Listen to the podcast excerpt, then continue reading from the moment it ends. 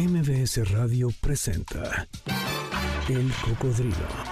Experiencias históricas, callejeras, urbanas y sonoras por la ciudad con Sergio Almazán. Súbete en El Cocodrilo. Aquí arrancamos. El reloj de la Torre Latinoamericana está marcando las 10 de la noche con 5 minutos en este jueves 26 de octubre. Pues es momento entonces de que ustedes y nosotros nos vayamos de paseo nocturno por las calles de esta ciudad que pues se disfrutan y que además eh, invitan a despertar la noche, invitan por supuesto a meterle mano a las calles de esta ciudad, a los barrios y a estos eh, lugares. Yo no sé si no iba a decir una palabra que ya ni existe, yo creo, en el vocabulario urbano, los hoyos funky. No, me vi, pero de verdad de vanguardia envejecida absoluta, ¿verdad? Supongo que esos lugares ya no existen. Pero bueno, si es así, y si nos están escuchando desde uno de estos lugares, pues ¿por qué no nos llaman? 51 66 1025 es la vía de contacto o también escríbanos a eh, nuestro Instagram que es el Cocodrilo MBS, así también eh, en, nos encuentran en Facebook. Pues bueno, la noche de hoy sean bienvenidos. Esto es eh, MBS 102.5, yo soy Sergio Almazán, esto es el Cocodrilo, el espacio viajero y voy a presumir, es el único radiofónico que eh, gusta de viajar y de recorrer las calles de esta ciudad a través de los sonidos, a través de sus historias. Pues la noche de hoy no será la excepción. Y bueno, ustedes ya están escuchando el fondo musical que nos va a acompañar, eh, música referida a las ciudades, porque hoy yo les lanzo varias preguntas. Para ustedes, ¿qué significa la ciudad? Esa ciudad que la viven por la mañana, que es diferente al mediodía, que es caótica en la tarde o en las noches, cómo viven, cómo sufren, cómo gozan y retan las calles de esta ciudad y cómo la habitan. Pues la noche de hoy aquí en el Cocodrilo vamos a celebrar las ciudades y en especial la Ciudad de México en el marco del Día Mundial de las Ciudades. Así es que acompáñenos y mi querido Víctor, echemos a andar los motores de nuestro cocodrilo viajero que aquí comenzamos.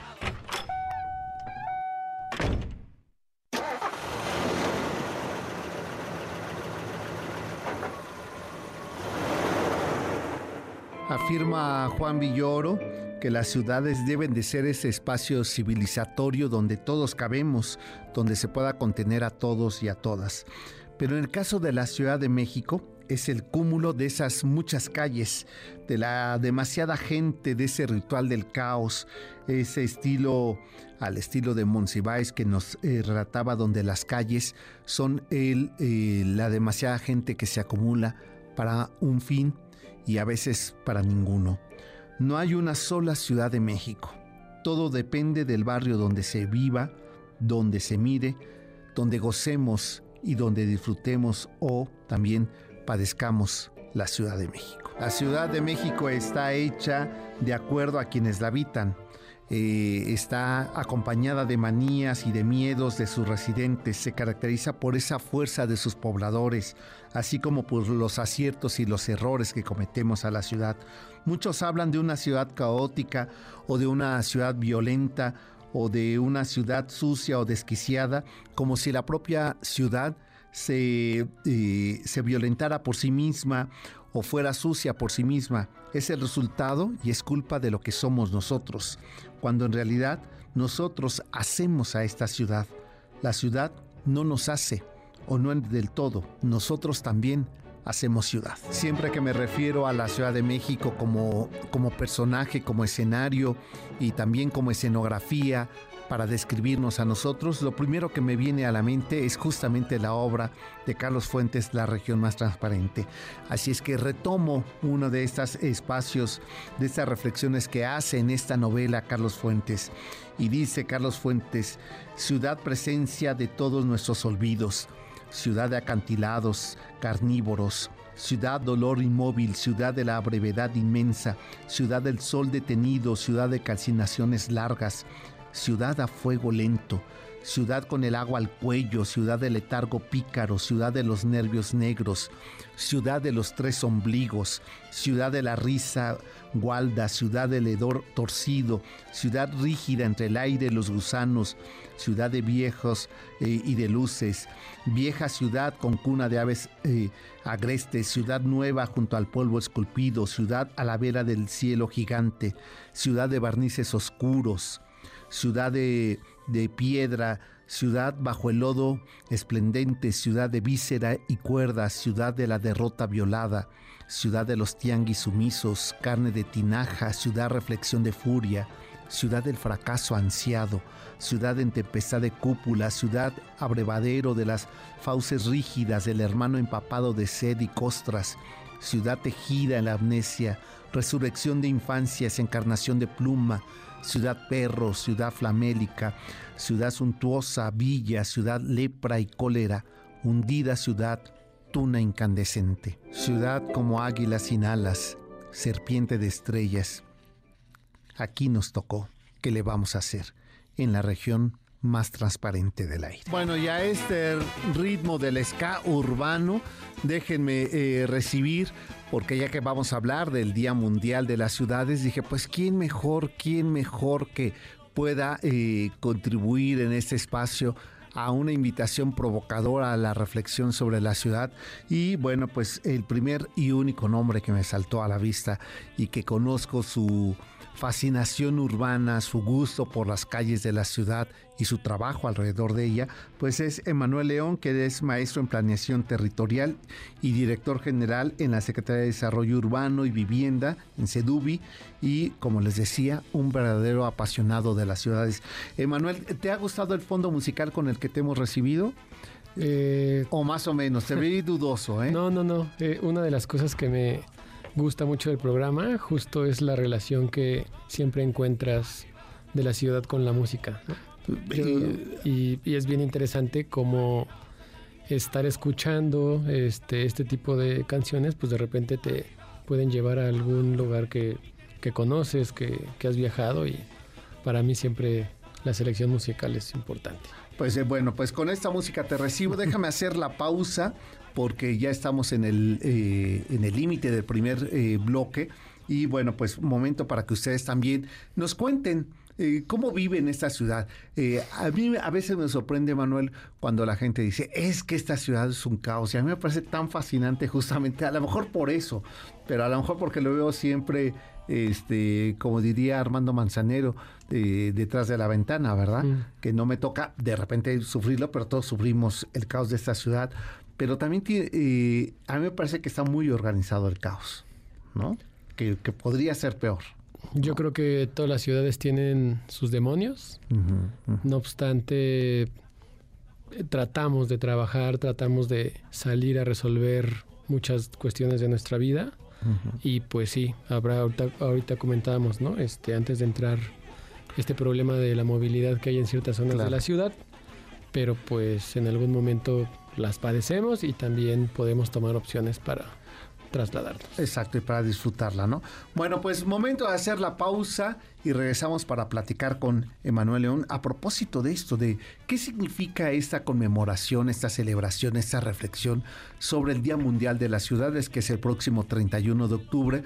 Entonces preferimos nosotros adelantarnos a la agenda porque no nos daba eh, el calendario para poderlo ajustar. Dijimos, pues qué mejor que este día pero antes quiero lanzar nuevamente la pregunta, ¿para ustedes qué es la Ciudad de México? ¿Cómo la viven? Eh, ¿La sufren más de lo que la disfrutan? Pues me gustaría escuchar sus comentarios 51 66 105 y si no también en Twitter el mío que es S Almazán 71, Instagram que es el Cocodrilo MBS, así también en Facebook.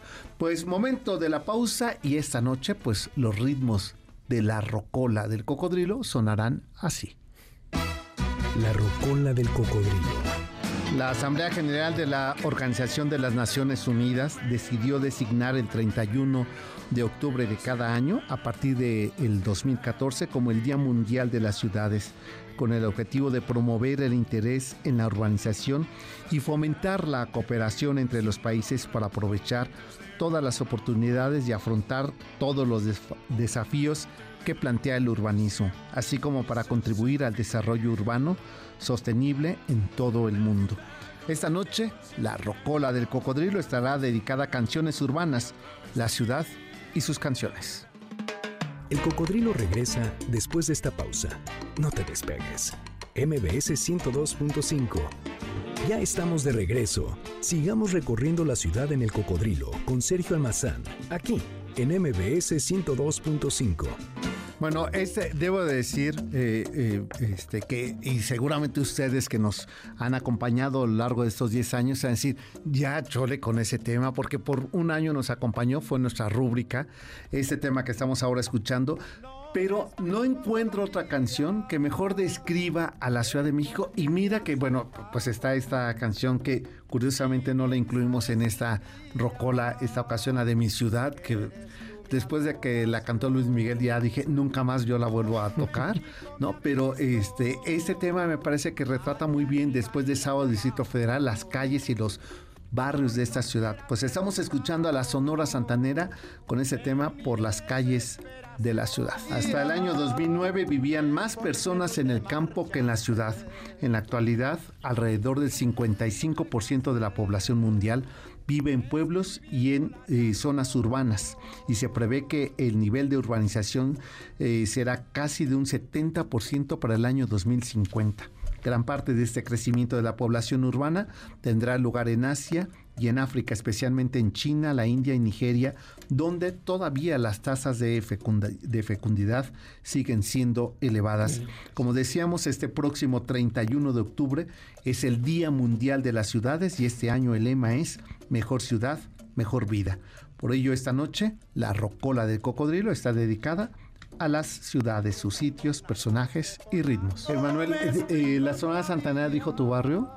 Se, eh, camino por Narvarte, Polanco y Coyoacán, más o menos. Más o menos. Más o menos. Colindo con Narvarte. Exacto.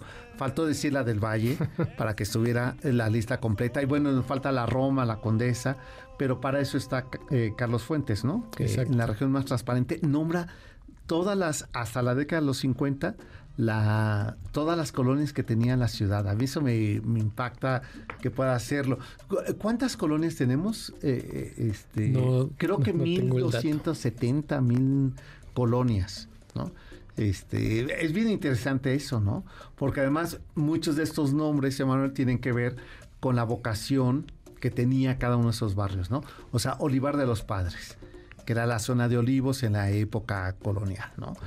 Sí, eh, en, en alguno de los recorridos que, hacíamos en Azcapotzalco, era bien interesante cómo nos dabas esta explicación de las distintas colonias que, que circundan como el centro de Azcapotzalco y esta parte que a mí me fascinaba de a ver si, si estás de este lado eras Chichimeca y si estás de este lado Exacto, Tepaneca, Tepaneca y, sí y esta colonia también de, del Imparcial. El Imparcial, el periódico más porfirista con ese nombre más cínico, ¿no? y los nombres de las calles, ¿no? Este, eh, Gaceta. Entonces, que tiene que ver eso, las vocaciones, y a mí eso me fascina. O, o aquí en eh, esta avenida de Molino del Rey, Exacto. ¿no? Que tenía que ver con los molinos eh, de trigo que había donde ahora están los pinos, ¿no? Entonces esas cosas me parecen muy fascinantes. Este, porque nos ayuda a entender la memoria, la profunda memoria de esta ciudad, ¿no? ¿Cómo entender, Emanuel? Y entremos en, en, materia. ¿Cómo describes tú que la analizas, que la planeas, que tomas decisiones, que la sufres, que la vives a esta ciudad? ¿Cómo la describirías a esta Ciudad de México? Mira, para empezar, eh, tratando de, concretar esta idea, para mí es fascinante cómo desde el nombre de las calles, las colonias, tú puedes empezar, si, si pones un poquito de atención, puedes empezar a construir una historia de muchísimos años, ¿no? 700 años. el, el, el, último recorrido, este, y lo expresé en mis redes sociales, fue bien interesante. Tú terminaste diciendo en dos horas y media recorrimos 700 años, ¿no? Sí. Eh, qué payaso, pero... No, no, no, pero, pero, eh, pero, es bien interesante porque empezamos a reflexionar cómo fuimos viendo la, transformación de la ciudad, ¿no? La ciudad Eh, en algún momento, eh, cuando estábamos estaba preparando y me ayuda de repente mi equipo, ¿no? Y me ayuda mucho. Estábamos eh, discutiendo en un primer momento, me dan una definición de, de lo que es la ciudad, ¿no? Y les digo, pues desde aquí tenemos un gran problema. ¿Y, como, ¿qué, qué, te decía? No, no, o sea, me daban una definición de la RAE de la ciudad y ah. les digo... No. No, no. O sea, la, la ciudad ya nos tenemos que meter a entender un tema hasta sociológico. Claro. A mí, o a partir de lo sociológico. Exactamente. A mí hay una definición ¿no? que, que, es de Manuel Castells que, que dice que la ciudad es el reflejo de la sociedad en el espacio. ¿no? Claro. para mí es como muy significativa y trata es para tratar de, de responder esto que tú, tú me comentas porque cómo cada sociedad va transformando el espacio de acuerdo a sus necesidades, de acuerdo a lo que busca, ¿no?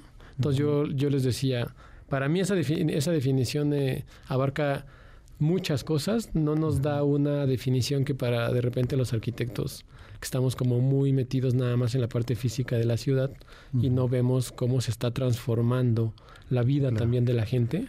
Esta, esta, esta idea de cómo vivía la gente eh, hace 70 años a cómo estamos viviendo hoy, pues es un reflejo de cómo se ha ido transformando. Y para poder entender realmente qué significa la ciudad, para mí la ciudad es un desafío. Hay muchísimas quejas, hay muchísimos peros, pero seguimos moviéndonos, seguimos tratando de resolver estos problemas que pues para la gente es un día a día y desde la perspectiva de lo urbano, de la planeación, pues es un reto. Es, un reto. o sea, ¿cómo puedes pensar en un primer momento nada más en lo que es la Ciudad de México? Eso ya quedó completamente rebasado. Ahora pensar en la zona metropolitana del Valle de México por toda la relación que hay con, con los municipios conurbados del Estado de México, ¿no? Exacto, o en la megalópolis, ¿no? Este concepto mucho más amplio que abarca no solamente el Estado de México, sino la colindancia de la Ciudad de México con Querétaro, con Puebla, con Hidalgo, ¿no? Y sumando al Estado de México, que cuando uno va sobre el periférico, y, de repente eh, este, ve, encuentra ese letrero cuando eh, ahora que es una plaza comercial, pero que era el toreo, de, cuatro caminos, y que después ya un poquito más adelante veía, eh, se ve ese letrero de bienvenido al Estado de México, se espera en qué momento, ¿no? En qué momento hice, hice este cambio, ¿no? Y que, está, que estás dentro de esa, de esa vialidad que abraza toda la Ciudad de México que es el periférico. Y a mí eso me parece, la verdad, sorprendente. Sorprendente. Y, por ejemplo, el día de ayer, si ustedes no han hecho ese ejercicio, les invito de verdad que lo hagan, que es eh, circular sobre Paseo de la Reforma de, mm, de, este, de reforma, la ampliación de reforma, o sea, de Virreyes hacia el auditorio, cruzando por este circuito forzado, ¿no? Eh, eh, que donde está la fuente de, mm, de petróleo. Y que logras ver ahí esas diferentes capas que se levantan. O sea, por debajo te pasa el periférico, ¿no? Y dices, mira, qué infraestructura eh, tan enorme, lo que hace es lo abarcable que puede ser la ciudad desde esta movilidad, donde por debajo está pasando el auto, a un costado tuyo está un, un carril confinado para la bicicleta, pasa el metrobús y circulas tú de forma peatonal. dices, mira, todo esto cabe en una ciudad que se mueve. Sí, eh, eh, entendimos muy tarde ¿no? la, cuestión de la dependencia hacia el automóvil.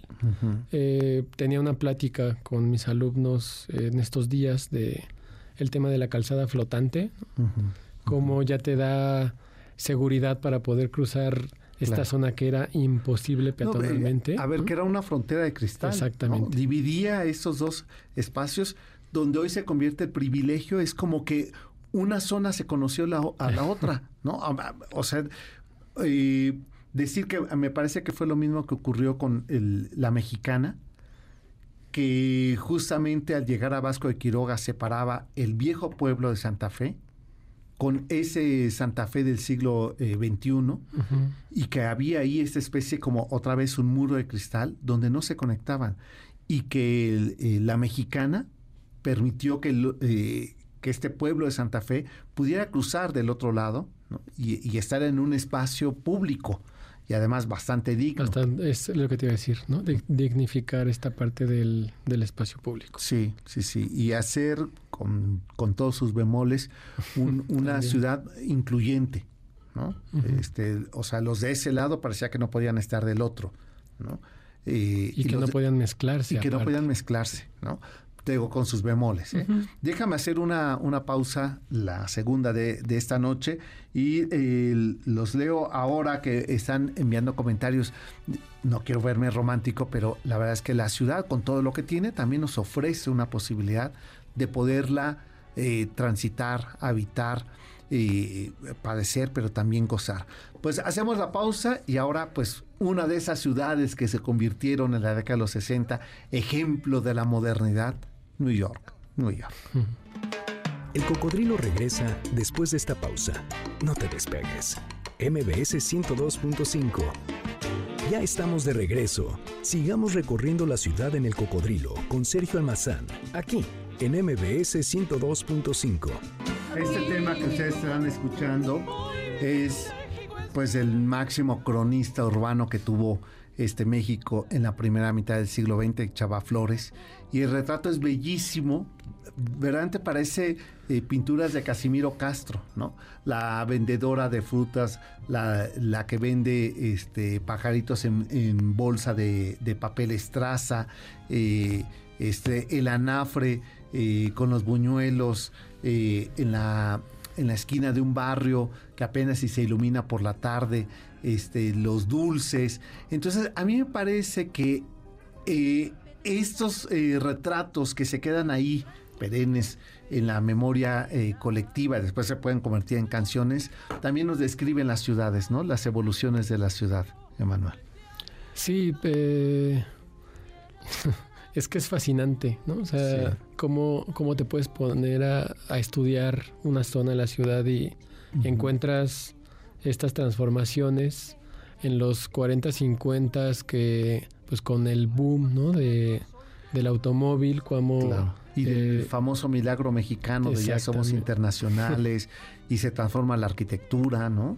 Y se transforma también el, la, percepción del espacio público, ¿no? Con, con, Uruchurto y esta idea de los ejes viales, que cuando nos ponemos a analizarlo dividió colonias, dividió zonas. Claro. Eh, sí, que en lugar de conectar, ¿no? Lo que hizo fue separar, fraccionar, exacto. Eh, yo recuerdo a mis abuelos en los 70 cómo se quejaron del eje central y lo peor, quitarle el nombre, ¿no? Que mi abuela se murió diciendo San Juan de Letrán. Ah, mira. O sea, nunca pudo decir eje central Lázaro Cárdenas y mira que adoraba al Tata, ¿eh? Pero no podía con eso, o sea, hasta los propios nombres, ¿no? Acabamos nosotros de ser testigos, de vivir esa transformación de aquella este, eh, calle, eh, este, eh, esta de Pedro de Alvarado, el puente de Alvarado, ah. ¿no? Que se transformara a México Tenochtitlan. Y, y, puede borrarnos un suceso ocurrido ahí, ¿no? Una nueva generación que ya no relaciona el nombre con lo ocurrido en esa esquina, pues se pierde ese dato histórico tan importante, ¿no? que era el puente este construido por Pedro de Alvarado para salir en la eh, famosa Noche Triste. Sí, que también debemos siempre tener presente como la parte política de las cosas, ¿no? Sí. Eh, también esta narrativa que nosotros podemos generar de la ciudad siempre va a tener un, elemento político importante que hay que entenderlo, porque si no de ahí se derivan críticas y críticas y críticas, pero cuando hay elementos para poder sustentar este tipo de, acciones, creo que pues podrían llegar a, generar la idea que, nos vamos a ir como que, vamos a ir entendiendo de lo que es la ciudad, ¿no? Eh, y sí, esto, esto que dices, pues cada generación lo marca algún suceso, cada generación va viviendo una forma distinta de, de, lo que es este vivir la ciudad. A mí, de, melancolía de poder salir a jugar a, la calle y estar que no lo hacen tus hijos. Que ya mis hijos no lo hacen, ¿no? Claro. Entonces, Ahora es una forma distinta en la que ellos este, conocen la, la ciudad que, que, que, se va transformando, ¿no? Este, los, la, la, idea de los parques públicos ahora que poco a poco fueron este, o sea, fueron sustituidos por las plazas, ¿no? Sí, bueno, ahora, exacto, o sea, el domingo no hay que ir a hacer el súper, ¿eh? Porque lo que uno se puede encontrar que se convirtió en el centro de diversiones de la familia. De, muchas personas. O sea, la, la supremacía del consumo uh -huh. sobre eh, lo lúdico, de lo que podían ser los, los parques, eh, en nuestra, bueno, tú eres mucho más joven, pero en mi época que salíamos y que además tenías los amigos del barrio, ¿no? Donde además había ciertos rituales como cierto día hasta cierta hora porque había que ver el Chavo del Ocho, este, porque había que, eh, este, que ver los supersónicos. Esto, claro, también eh, la propia dinámica de las ciudades las transforma, ¿no? ¿Qué retos en este sentido la Ciudad de México enfrenta ahora? Pues retos son muchos. Eh, el poder generar una ciudad eh, cada vez más incluyente, uh -huh. el reconocer que hay muchos elementos eh, transformadores que pues de cierta forma fueron bastante negativos este y el impacto a la, a, a la ciudad pues fue brutal no uh -huh. Esta, el poder me, mediar el, la, la, parte del desarrollo inmobiliario con los intereses también de, de la gente de que la gente. se ve afectada la mayoría de las veces por este falta de servicios, ¿no? Exacto. Por eh, un tema que la Ciudad de México, pues una de las características que tiene es ya el suelo es escaso. ¿no? Uh -huh, Entonces, de repente hay fórmulas que quieren este, reproducir, eh, donde dicen, pues ya la, lo, la, Ciudad de México tiene que ser una ciudad que, que se construye hacia arriba, ¿no? Una Exacto. ciudad densa. Uh -huh. Pero pues de repente también, ¿qué pasa con la parte de los servicios públicos? Pues claro. Sí, a ver, eso se, lo entendemos así. Donde había una casa, ahora tenemos un edificio para 30 familias. ¿Y qué pasa con el, el abasto de agua, eh, electricidad y vialidades? ¿no? Porque ahora donde había un, un, garaje para dos autos, ahora hay que construir soterrado un estacionamiento, un estacionamiento, para 50 departamentos. Entonces eso por supuesto que va a afectar la movilidad de ese barrio. ¿no? Un poco lo que hemos visto, la transformación del llamado Nuevo Polanco que es resultado de ese desarrollo eh, y que también ahora lo estamos viendo con el caso de, de, de Santa Fe, ¿no? Que, que, también cuando inició pues eran estos terrenos que nadie quería. Eh, recuerdo todavía en los 90 que veías casi desolada la Universidad Ibero frente a todo lo demás y ahora es un rascacielos junto al otro uh -huh. y es una competencia de alturas y junto con ello pues lo que se colapsa es esta avenida para poder entrar o salir de ella. Oye, por acá también me están diciendo lo que acaba de pasar con el cambio de nombre de la de la Plaza de Colón.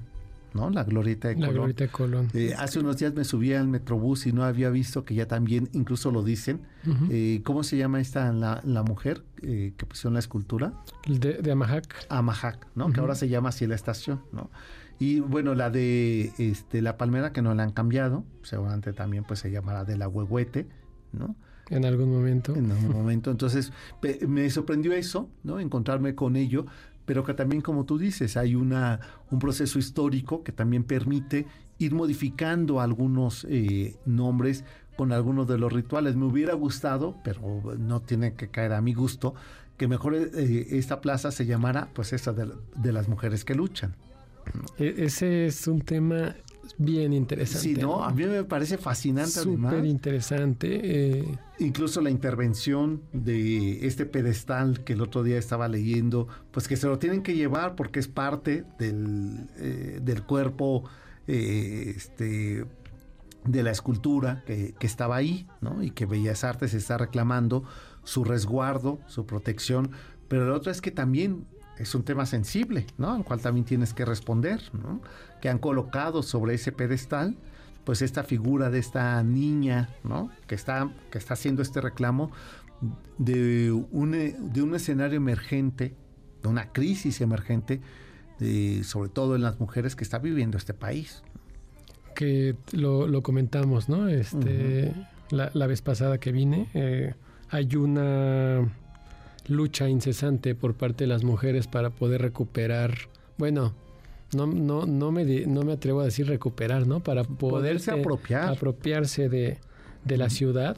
Claro. Y esa es una de las características que para mí, o sea, de, de manera personal, dejando la parte institucional, ¿no?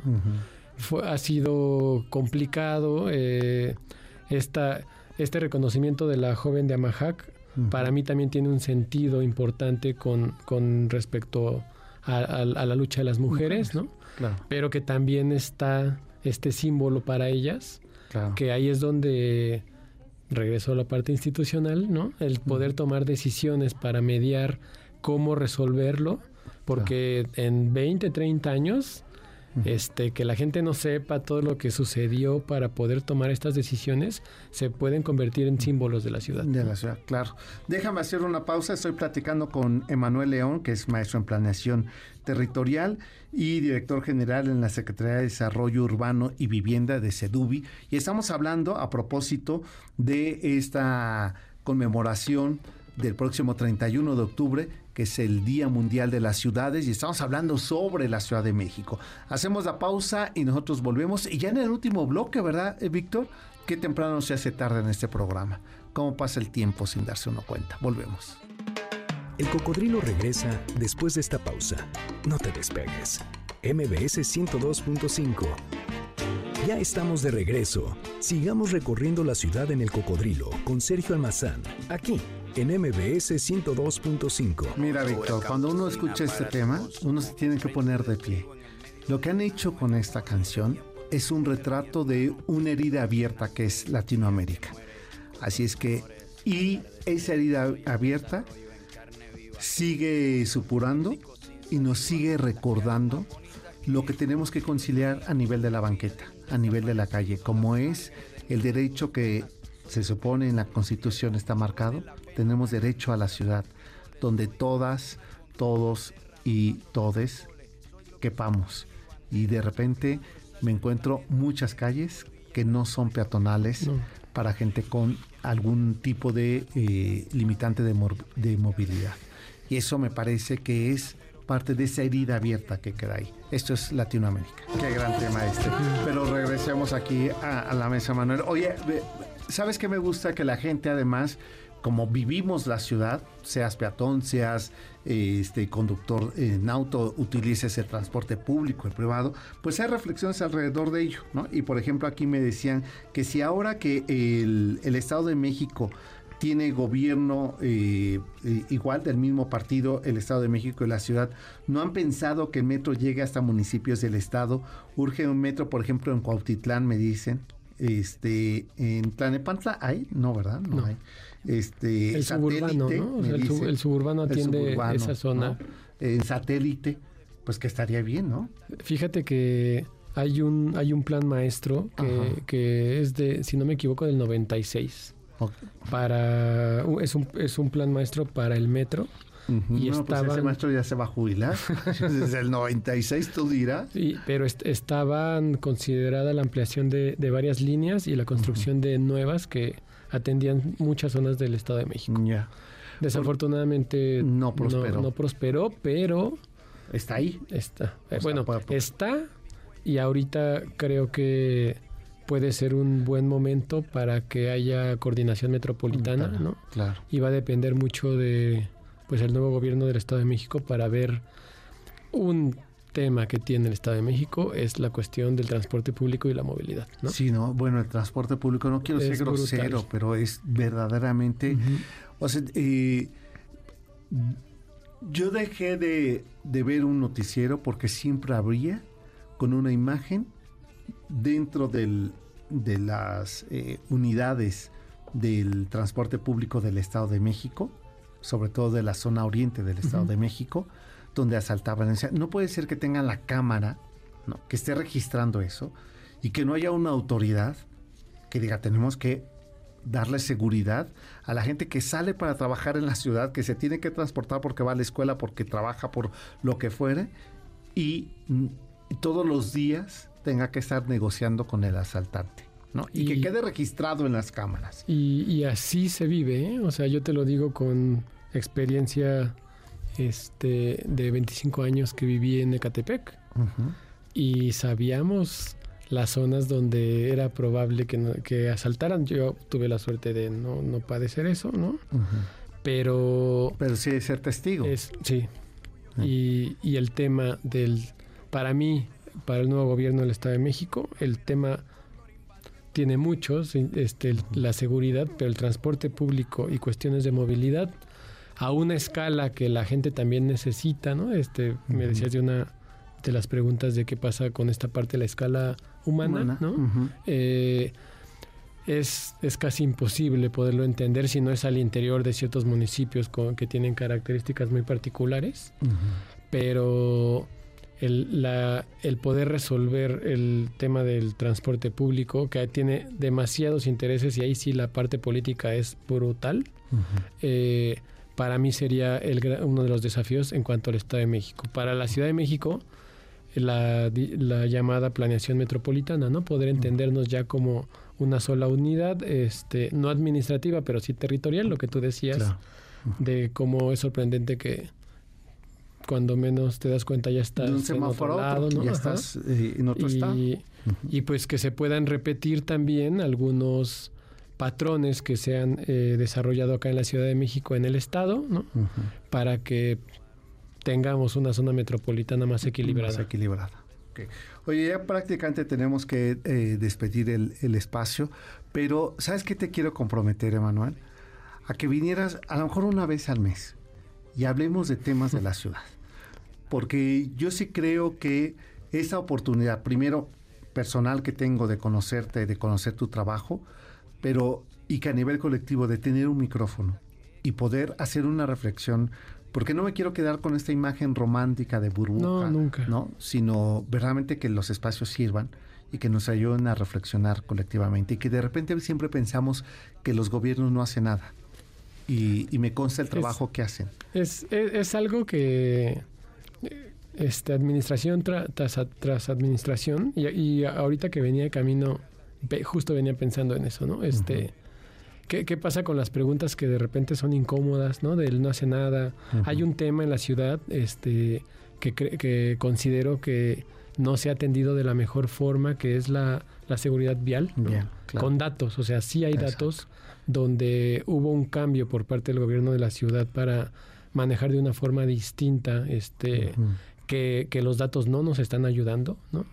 Eh, y que también lo tenemos que reconocer para, para ir hacia adelante. Hacia adelante. Entonces yo decía, no, no conozco una persona que trate o que esté en el servicio público, este, como en mi círculo cercano, que, quiera estar ahí para hacer como el mal a la ciudad, ¿no? Exacto. Nos esforzamos, damos el 200%, ¿no? Los horarios. Sí, y, nunca es suficiente. O sea, nunca el tamaño de ciudad eh, se vuelve insuficiente. O sea, nunca va a ser suficiente. pero hay que darle opciones a la gente. Exacto. Yo la idea de, del cablebús, platicando con gente que por lo menos la línea 1 y 2, sí les transformó la vida. claro, ah, ya a mí me consta, o sea, lo he recorrido y sí me parece que ha transformado, ¿no? Bueno, pues nos vamos a ir y este, eh, como aquí, si no se cumplen los caprichos de uno, se cumplen los caprichos de otro. El mío espero que sí, eh, bueno, no te voy a comprometer al aire, no, yo encantado. que que si aceptes la invitación de venir aquí a platicar. Una vez al mes, no te voy a quitar más tiempo, pero que platiquemos de estos temas. Y bueno, y el segundo capricho de esta noche se ha cumplido, mi querido Víctor. Ahí está. La ciudad de la furia es otros que hay que ponernos de pie cuando decimos Soda Estéreo. Y así nos despedimos en este jueves y los esperamos el sábado en punto de las 4 de la tarde para, eh, bueno, vamos a hablar sobre la noche triste. Estará aquí con nosotros Enrique Ortiz, el de esta cuenta famosa del Tlatuani Cuauhtémoc, y con él vamos a platicar sobre su reciente novela publicada sobre la noche triste. Pásenla bien, buenas noches, hasta entonces. MBS Radio presentó El Cocodrilo. Experiencias históricas, callejeras, urbanas y sonoras por la ciudad. Sóbete en el cocodrilo. Nos escuchamos el próximo sábado aquí, en MBS 102.5.